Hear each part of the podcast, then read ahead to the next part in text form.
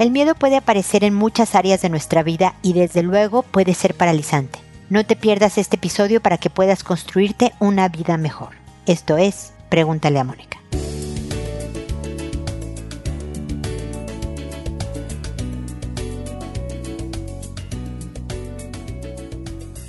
Bienvenidos amigos a Pregúntale a Mónica, soy Mónica Bulnes de Lara, como siempre feliz de encontrarme con ustedes en este espacio en donde hablamos del miedo, de los diferentes miedos que todos tenemos. Y de verdad, créanlo, todos tenemos algún tipo de miedo. Hay gente que le da miedo a las alturas, miedo a las arañas, ¿no? Pero también nos da miedo de perder algo bueno en nuestra vida. ¿Cuántas veces no estamos viviendo una buena época y decimos, ¿y si algo pasa? ¿Y si se me acaba? ¿Cuántas veces no empezamos una relación por miedo a ser lastimados? ¿Cuántas veces boicoteamos la relación por miedo a que nos conozcan verdaderamente y podamos ser rechazadas? Miedo al fracaso profesional, miedo al éxito profesional también. Hay muchísimos miedos que pueden de verdad estropearte una buena vida. Y es bien importante que detectes por qué lo tienes. ¿Por qué te asusta tanto esa parte de tu vida? Y ver la manera de encontrar un camino de salida. A lo mejor, como siempre les digo, desmenuzando las cosas, haciéndolas chiquitas y empezando de a poco. Me voy a ir por el ejemplo bobo de las arañas, ¿no? A lo mejor empiezo a ver fotos de arañas, que no se muevan, que no, que estén ahí quietecitas, ¿no? Empiezo a ver fotos de las más chiquitas y tiernonas hasta las más espeluznantes. Luego, después de un tiempo, me sensibilizo y puedo ver videos, algunos tipos de videos. A lo mejor un documental de arañas que están en la selva, o sea, en lugares lejanos a mí que no pudieran pasar en la casa, por ejemplo, y demás. De eso se trata un poco el trabajar los miedos. Y aunque parezca una mecánica curiosa o simplista, así funciona igual con las relaciones de pareja. Tengo que ir avanzando en mi relación de a poquitos y cuando sienta ganas de empezar un pleito para que terminemos porque ya me está conociendo demasiado esta persona, desmenuzarlo un poco y decir voy a aguantar un día me voy a tranquilizar y voy a preguntarme si esto que está sucediendo es de verdad un problema de mi relación o es nuevamente el miedo a ser rechazada. Prefiero ser yo la que termine a que me terminen, desde luego. Entonces, no es fácil, se dice mucho más fácil de lo que es, como siempre les digo, pero es la única manera de hacerte una buena vida, de una vida tranquila y una vida feliz. Entonces, ¿cuál es tu miedo principal? ¿Cuál es el primero que vendría en tu lista de miedos que pudieras hacer? Ese es el que te propongo trabajes por el resto de este año. Ya estamos a la mitad del año. Para los que me oigan en algún otro momento, es junio del 2023. A partir de este próximo semestre, trabaja ese miedo de a poquitos, a lo mejor primero poniéndole nombre. ¿Por qué he terminado en tantas relaciones? ¿Por qué siempre acabo de pleito? ¿Por qué no busco cambiarme de trabajo a pesar de que no estoy contenta en él? Analiza cuál es tu miedo y por qué crees que lo tengas. Y luego con creatividad, paciencia y tiempo, esto va a tomar tiempo, empieza a ver cómo podrías desmenuzar este miedo para tener acercamientos graduales y familiarizarte con el tema y que ya no te resulte algo que produzca tal rechazo que sigas atorado en tu vida. Esa es una metodología que te propongo. Me encantaría que me contaras cuál es tu miedo en particular y tal vez peloteando ideas podemos encontrar entre tú y yo un camino para empezar a trabajar algún miedo que verdaderamente te estorbe. A lo mejor dices, francamente, mira, sí tengo miedo a las arañas, pero creo que puedo vivir con ese miedo a las arañas porque las veo muy de vez en cuando. Vivo en la ciudad, en un lugar donde no hay muchas arañas o no muy feas, y además vivo con mi pareja que es la encargada de matar a las arañas cuando surjan en la casa. Entonces, ese miedo, aunque es fuerte, no lo voy a atacar, pero voy a trabajar este otro que creo que es importante. Así que ojalá me lo quieras compartir. Recuerda que lo puedes hacer a través de www.preguntaleamónica.com en el botón envíame tu pregunta, que yo lo recibiré en mi correo y lo comentaremos en el siguiente episodio. Así que no se trata de tener una vida sin miedos, yo creo que eso es muy difícil, la incertidumbre siempre nos las da, pero se trata de trabajarlos para seguir en eso que les decía al principio, la construcción de una vida mejor, que es lo que todos queremos, que creo que es lo que todos merecemos. Pues bueno, ese es mi comentario inicial, espero que te sea útil. Ahora me voy a sus consultas, que como saben son por orden de llegada, que a todo mundo le cambio el nombre para conservar su anonimato que una vez que he respondido a la consulta, se graba el episodio, se sube a la página, le escribo un correo a la persona que me consultó diciéndole el número del episodio, el título del mismo, el nombre que le inventé y le pongo el enlace directo al episodio para que pueda escucharlo lo antes posible y pueda ver si le sirven o no mis comentarios y empezar el trabajo hacia estar mejor. Lo hago por audio y no por correo porque me oyen mucho más gente de las que me escribe y creo que pudieran encontrar una buena idea, una estrategia, un punto de vista que pudiera ayudarles a la solución de su propio problema. Pero siempre contesto. Me puedo llegar a tardar una o dos semanas en responder, pero tengan la seguridad de que siempre lo hago y por lo cual agradezco su paciencia y comprensión. Si ven que pasan dos semanas y no han oído de mí, vuélvanme a escribir por si ese correo se fue por error a un archivo como de, spam o no, de correo eh, basura, no sé, de, eh, y que hay veces que ha ocurrido y lo puedo encontrar y así puedo responder a su consulta. Creo que eso es todo y empezamos el día de hoy con Katia, que me dice, Mónica, gracias por tu tiempo y generosidad. Aquí una pregunta rara, jaja. Contexto familiar. Una familia gritona. Peleas entre adultos muy seguidas. Lágrimas, mucho amor y valoración a las hijas. Muchos besos y palabras positivas. Las veo jugar lindo y me llenan de amor. Las veo pelear y digo, ¿cuándo ya crecen y se van de mi casa? Muchas risas, gritos y palabras feas. Obsesión por algún tema. Las obligo a arreglar su recámara. Y el mismo tema la semana que viene ya no es tema. Hay inconsistencia total de disciplina. Aquí hay de todo en la misma tarde, de amor profundo y afecto a decir se quedan sin mamá que me voy. Estoy en la zona de burnout desde hace rato. Diagnóstico de perimenopausia fuerte. Estoy muy tonta y sin energía. Estoy con mis hijas sola y sin soporte. Familia en otra ciudad. Pareja trabaja tres semanas afuera y no quiero, puedo, con la amorosa firmeza. Eso necesita trabajo. Ayúdame, te necesito, Mónica. Tus consejos son muy buenos. Cariñosa firmeza, tú decides, hijo, pero el que te pido es extremo. ¿Qué haces cuando ves que una pelea viene y no puedes quedarte ahí porque te tiran a matar? ¿Cómo huyo y a la vez doy algún mensaje positivo? ¿Cómo enfrío la ira animal que me entra? Aparte, una hija es de las que me refuta, ya se cree adolescente, etc. Normal, pero yo engancho. ¿Cómo no engancho? La otra es de las que no dice nada, pero hace lo que quiere. Ejemplo, no quiere hacer la tarea y me tuerce los ojos y quiere hacer la tarea en la mesa al lado de los tallarines con salsa y con un marcador.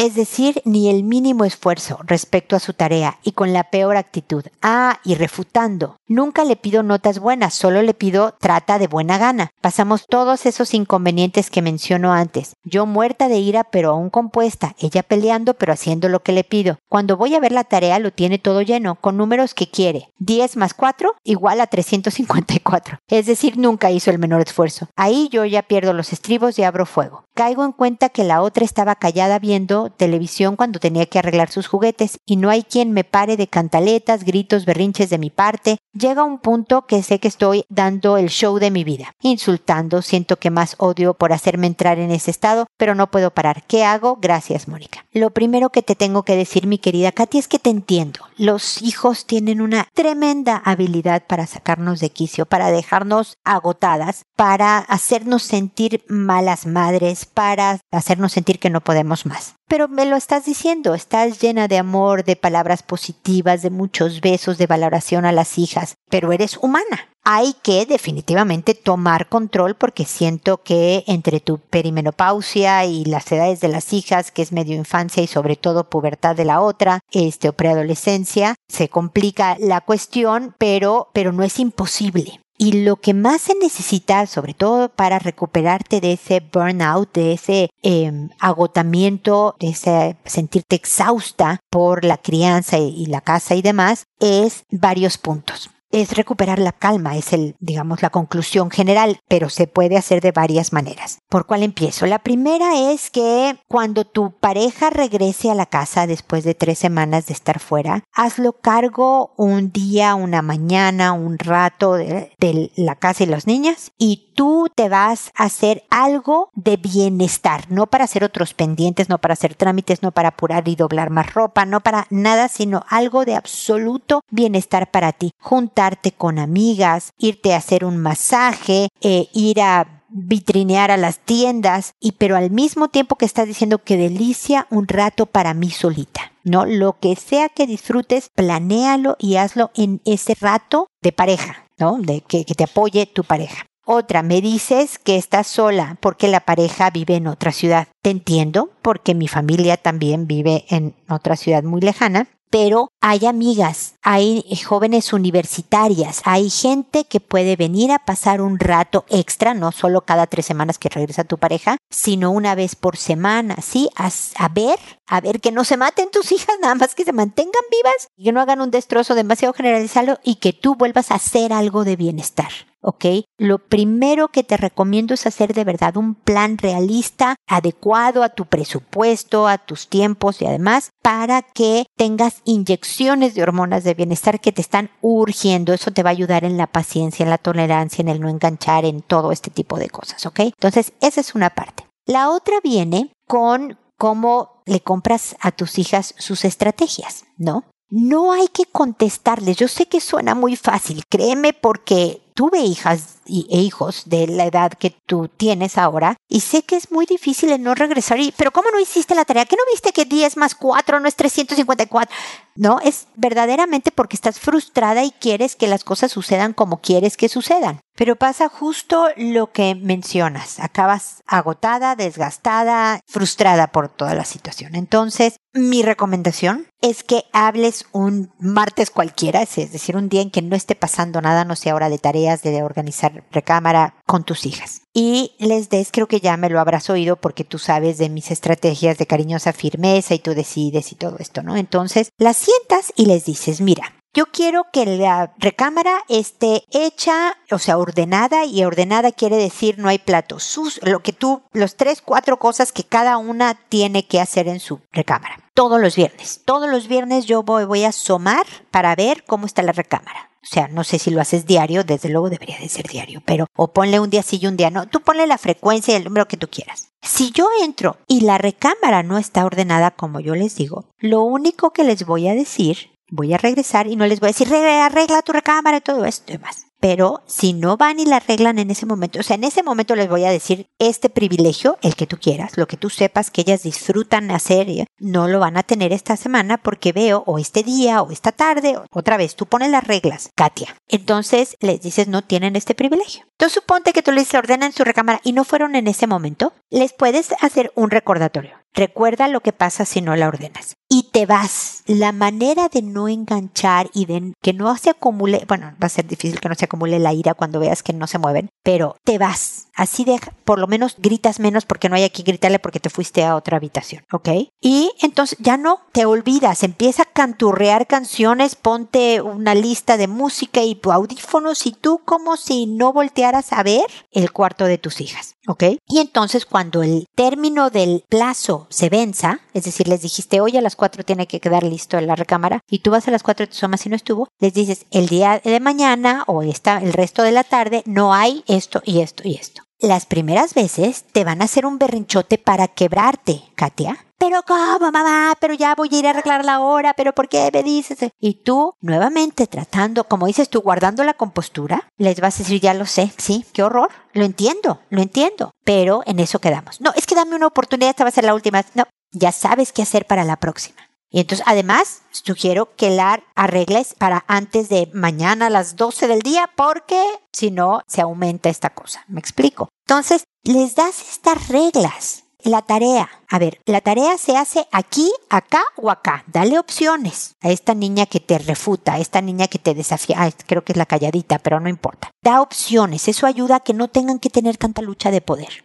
Entonces, les puedes hacer aquí, aquí y aquí la tarea. Y hasta esta hora y la voy a revisar. Y si no está bien, nada más te voy a decir, ok, llevas esta tarea, no la corrijas, no la borra todo y lo vuelves a hacer, ya se encargará su profesora de poner sus propias consecuencias. Pero entonces el resto de la tarde o mañana en la mañana no hay esto otro. Tú mandas, eso es el tú mandas, hijo. ¿Tú quieres tener helados todas las tardes? Ya sabes qué tienes que hacer. La tarea en el lugar y en el horario adecuado y arreglar tu recámara. Solo esas dos cosas les estoy pidiendo. Yo voy a tener helado listo, voy a tener palomitas de maíz para que vean una película, vamos a poder ir al parque, van a poder invitar a mí. Yo estoy lista para que ustedes tengan todo lo que les gusta hacer y les divierte. Depende de ustedes que lo obtengan. Ya me dices que te cuesta, porque es trabajo y la, cariñosa firmeza. Por eso es importante que empieces con las dosis de bienestar, ¿ok? Porque se necesita hacer este trabajo. Estás criando dos niñas. Entonces me dices, ¿cómo arreglo todo esto sin mucho trabajo porque estoy agotada con la amorosa firmeza, ¿no? No, no lo quiero hacer. Entonces, cada año que pasa y cuando tus hijas lleguen a la adolescencia, más te va a ser más difícil, más agotador y vas a tener mucho más preocupaciones porque van a estar fuera de control. Te necesitan y tú necesitas un mejor ambiente. Sígueme escribiendo, por favor, Katia. Ve de a poquito. Ponle solo un pendiente. Si lo que quieres primero es que hagan la recámara, solo ponte esa meta de manejar bien el tema de la recámara con tus hijas. Quítales, no, no creerás que trapen, sacudan, aspiren, pinten las paredes. No, hácelas más chiquita primero. Desmenúzalo algo más fácil para ellas y para ti. Pero ponles las reglas del juego antes de que quieras que se hagan las cosas, para que se tenga una conversación.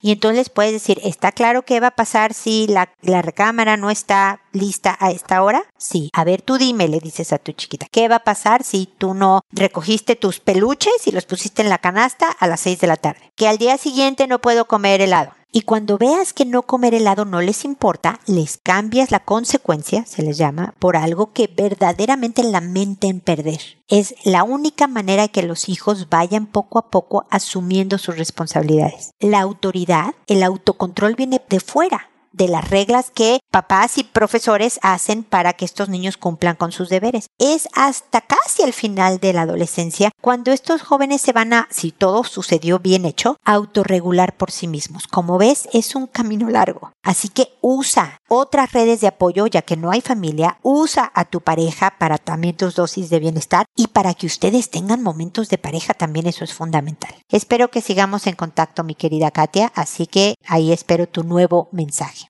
Ahora es Luz la que me dice, hola Mónica, deseo te encuentres bien. Quiero solicitar tu ayuda para reconstruir la relación con mi mamá. Yo vivo en Europa desde hace 14 años y ella en Latinoamérica. Vive con su papá de 80 años y mi hermano de 46 con los cuales también tiene una pésima relación. Desde que vivo en otro país y ella viene a visitarme o yo voy a verlos, lo único que hago es discutir con ella. Cualquier cosa que me dice me altera y yo, que estoy cansada de sus comentarios, que estoy gorda, que mi trabajo no es estresante, que en mi casa no hago tanto porque mi esposo me ayuda, etc., ya no me quedo callada e inmediatamente abro una discusión para exigirle saber por qué se comporta así conmigo. La noche anterior le dije que fuéramos juntas a ver la televisión porque le quería enseñar cómo funciona. Me contestó que todas las televisiones son iguales, que ya sabía. Hoy estaba viendo la televisión y no supo cómo prenderla, entonces le dije, anoche te quise enseñar y me dijiste que ya sabías. Entonces ella me voltea la cara. Yo le pido que me mire a los ojos y me dice que lo que estoy diciendo no es cierto, y entonces yo más me enojo. Es una situación horrible, no puedo creer que sea mi mamá y solo estar pensando en el día que se regresa a su casa. Mi esposo habló con ella, le pidió que tratáramos de acercarnos. Ella le contestó que es así porque sufrió mucho con las infidelidades de mi papá y que solo se quedó ahí por culpa mía y de mi hermano. Entonces no sé qué hacer. Si voy a mi país la paso mal y si ella viene también. Se la pasa hablando mal de todas las personas que la rodean, mi papá, mi hermano, la muchacha, mis tías. Si mi papá tiene una cita con un neurólogo, la siguiente semana ella también tiene un problema y hace una cita. Si una amiga tiene depresión, ella también tiene y hace una cita con el doctor de su amiga. En mi familia conocemos muy bien la depresión porque mi abuela la sufría, pero los síntomas que presenta mi mamá no parecen depresión, parece ser, según yo, chantaje. Muchas gracias por tu ayuda, es invaluable.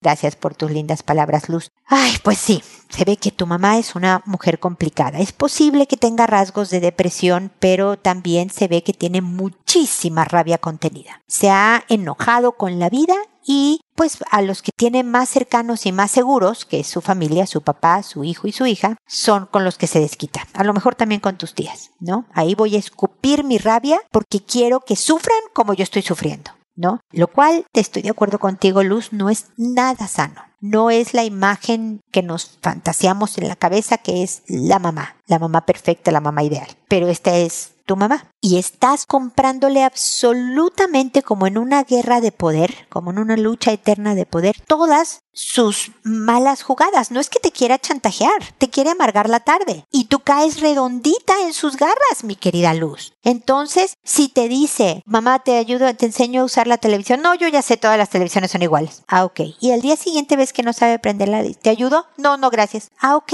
Ah, ok. ¿Para qué le sigues una discusión? Dime si exigirle el saber por qué se comporta así contigo, como me dices en tu mensaje, te ha servido de algo desde hace 14 años que vives lejos de tu mamá cada vez que la visitas o desde toda tu vida. Dime si reclamarle a tu mamá ha dicho tu mamá, oye, tienes toda la razón, Luz, no me había dado cuenta que yo era tan difícil y tú te hacías sufrir. Voy a cambiar mis maneras. Claro que no.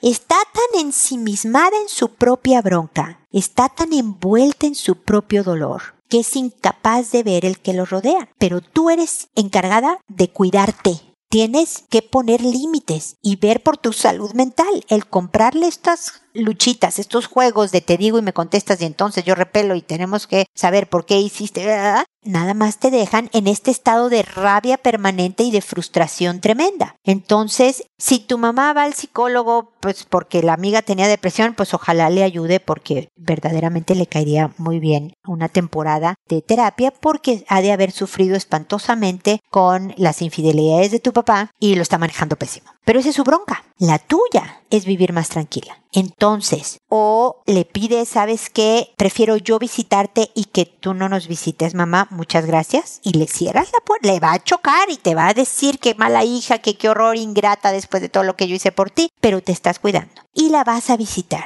pero a lo mejor no llegas a casa de tu mamá, llegas a casa de una tía. Le pides permiso a una tía de llegar por unos días y visitas dosificadamente a tu mamá. Me puedes decir, Mónica, se me va a armar peor me va a estar gritando, me va a estar diciendo. otra cosa, Luz, no es la primera vez que lo digo en este programa si tu mamá, estás hablando por teléfono con ella y empieza de que, ay, ¿sabes qué es que tu hermano es bla, bla, bla, y tu papá, y tú eres, le vas a decir, mira mamá, quiero hablar contigo de cómo está tu vida en general, de no problemas con los otros, sino de tus actividades, quiero hablarte de mis actividades y todo eso. No quiero que me hables mal de nadie. ¿Crees que podamos hacerlo? Pues es que si no puedo, entonces voy a tener que colgar, mamá. Te hablo en unos días, te vuelvo a marcar para ver si podemos cambiar la forma en que hablamos. Es que tú no sé, mamá, te quiero mucho, adiós, te hablo en unos días y le cuelgas luz. Las primeras veces que le ponemos límites a las personas no les gusta, se alteran muchísimo, se enojan y te culpan a ti. Pero si quieren seguir teniendo una relación contigo, no les queda de otra más que aceptar tus condiciones si tú te manejas consistentemente. Si cada vez que tu mamá se porta de una manera, tú te desconectas. La lucha de poder, ¿te acuerdas de ese juego de la cuerda que uno jala de un lado y el otro del lado opuesto? Y jalan los dos extremos y gana el que jale más fuerte. Bueno, esta lucha de poder no puede existir si una suelta la cuerda. Yo te estoy diciendo que la sueltes, Luz, porque te está agotando ni tú, ni tu pareja, ni tu vida merece este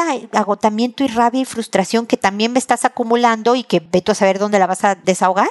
Entonces, suéltala. Ya viste que le recomendaba a Katia burbujas de bienestar, búscate las tuyas. Y a lo mejor la forma en que yo te estoy sugiriendo que manejes a tu mamá no te gusta, pero se te ocurra alguna otra. ¿Cómo te puedes dosificar a tu mamá? ¿Cómo puedes retirarte a otra habitación por largo rato si es necesario si estás en su casa o acortar la visita si lograste quedarte en otra casa? Acortar la llamada. ¿Cómo puedes hacer que tu mamá no absorba? Porque las personas tóxicas son como esta esponja, ¿no? Sin fondo, que te chupa alegría de vivir, paciencia, tolerancia, tranquilidad, paz. Que no, ¿Cómo puedes tú mandar sobre tu vida para que no entre la toxicidad? De eso se trata, Luz. De verdad quisiera que siguiéramos en contacto, que me volvieras a escribir para comentarme y quejarte si quieres de las ideas que te estoy proponiendo, para decirme si funcionaría o no, lo que sea. Déjame acompañarte en este proceso porque no es justo. Que estés tan afectada por esta vida, lo mismo que Katia. De verdad, para las dos, aquí estoy, aprovechenme y vayamos tratando de hacer algo mejor su ambiente y su vida, ¿ok? Espero que sigamos en contacto y espero amigos que nos volvamos a encontrar en un episodio más de Pregúntale a Mónica. Hasta pronto.